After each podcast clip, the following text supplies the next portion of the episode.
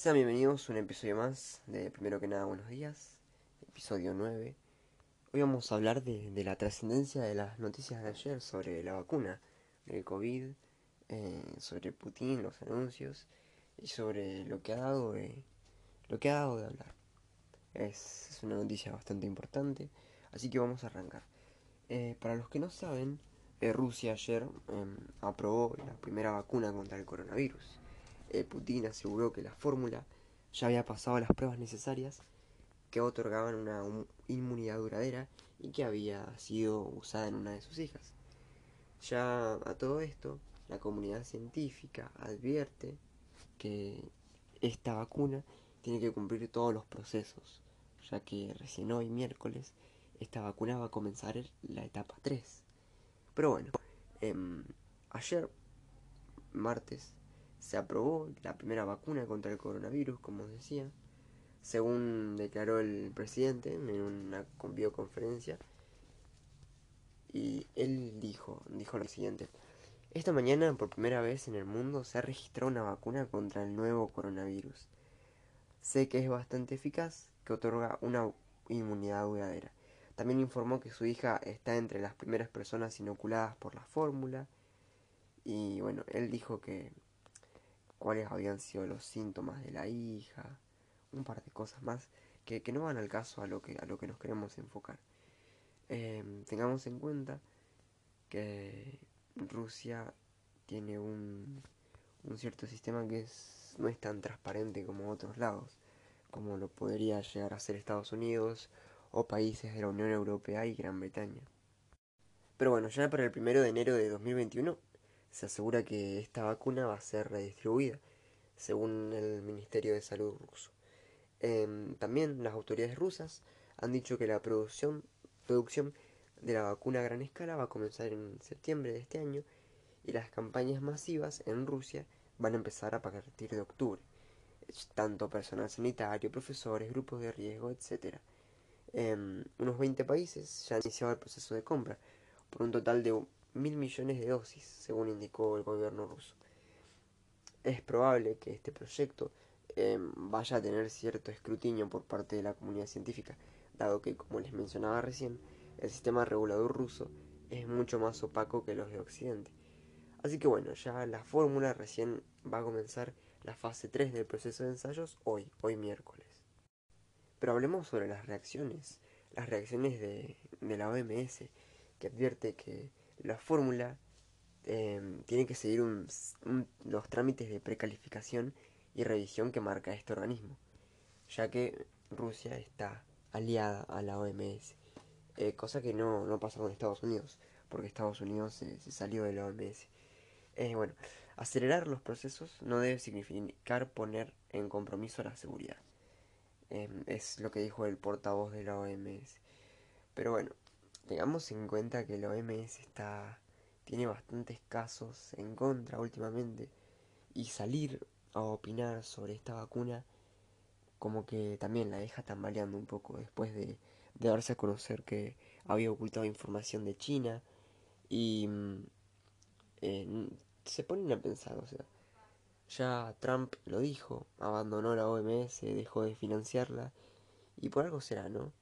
Por algo será. Yo en esta apoyo bastante a la, salida, eh, como dirían en la Unión Europea, el Brexit de, la OMS, eh, pero también eh, confío un poco en el sistema ruso. Yo tengo una debilidad particular con, con Rusia, no políticamente, sino socialmente me encanta. Y, y bueno, también te hace, te hace pensar un poco si, si, hay, si hay más transparencia o no. Pero bueno, según lo que, lo que informan, las pruebas de esta, de esta cura comenzaron a mediados de junio en un hospital militar en Moscú, con algunos militares, después con un grupo de 20 voluntarios el 23 de junio, pero Rusia eh, no, había no había publicado los datos eh, que prueben la seguridad o eficacia de sus fórmulas. Pero ya, ya Rusia está empezando a vender eh, a nivel de propaganda le puso el nombre de Sputnik. Si no recuerdan, es cuando la Unión Soviética lanzó su primer satélite artificial en el 57. De hecho, la vacuna va a ser bautizada con este mismo nombre, Sputnik 5. Pero bueno, eso es, un dato, dato irrelevante. Pero bueno, en este sentido, la vacuna rusa, anunciada este martes, no figura ni figurará entre las seis que señaló la OMS la semana pasada que estaban más avanzadas. Em, el organismo OMS citó a varias, a tres candidatas a desarrollar, eh, ¿cómo se llama? La vacuna, por un laboratorio chino y dos estadounidenses, Pfizer Moderna y AstraZeneca, que es de la Universidad de Oxford. Pero bueno, yo no, confiaría mucho en, en, lo que dice la OMS después de tanto, tanto lío, pero hay que esperar, hay que esperar. Pero bueno, ahora vamos a ver em, unas, algunas claves que hay que saber, hay que tener en cuenta antes de llegar a opinar de, de lo que es esta situación. Pero bueno, entonces preguntémonos, ¿por qué la vacuna de Rusia genera desconfianza? ¿Qué es lo que sabemos y qué no sabemos sobre el Sputnik 5? Bien, como yo les comenté, eh, la organización eh, de la OMS había dicho que no está entre las prometedoras. Ahora hablemos de la organización de acá de América, em, que dice que la vacuna no tiene suficiente información todavía. En realidad, cito textualmente, dice que en este punto no tenemos toda la información relevante sobre la vacuna rusa. Es imposible hacer una evaluación en este momento.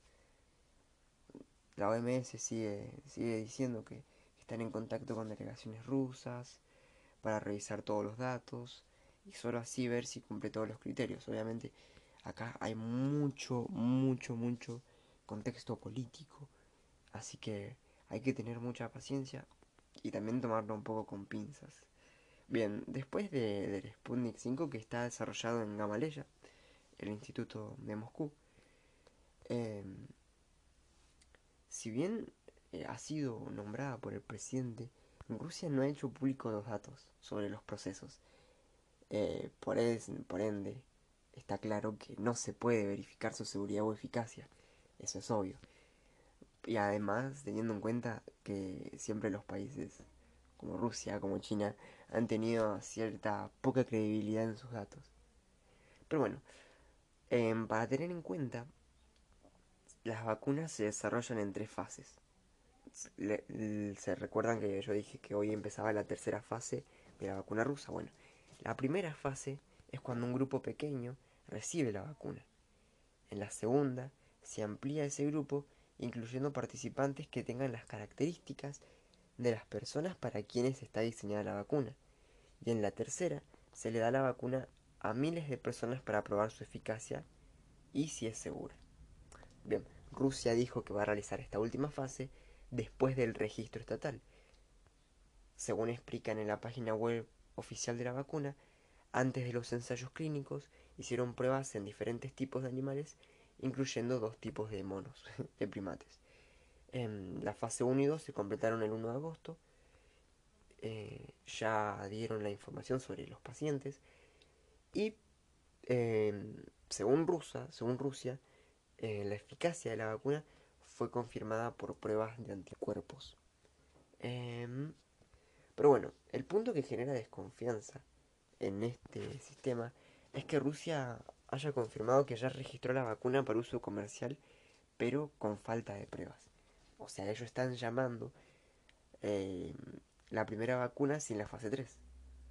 ¿Cómo es posible licenciar algo para uso masivo y al mismo tiempo no tener los estudios? Es raro, ¿no? Y por eso mismo, no hay una confianza si es segura o efectiva esta vacuna.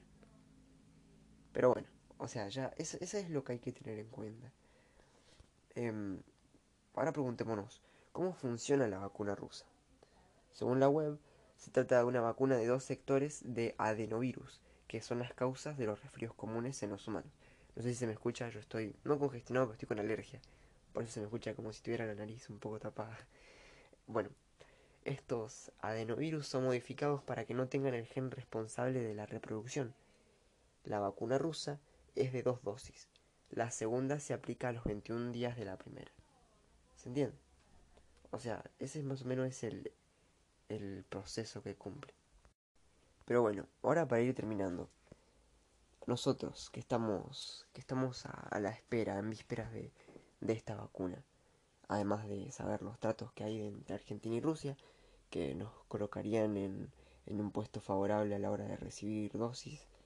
Em, una pregunta. ¿Cuáles serían los riesgos de la vacuna rusa? ¿Podemos confiar en Rusia? ¿Hay motivos para no hacerlo? Por eso mismo. Em, muchas gracias por escucharme. Em, el podcast de hoy fue absolutamente dedicado a este tema. seguramente ya estaremos hablando un poco más a medida que salga más información. Y muchas gracias por escuchar. Recordad que esto es, primero que nada, buenos días.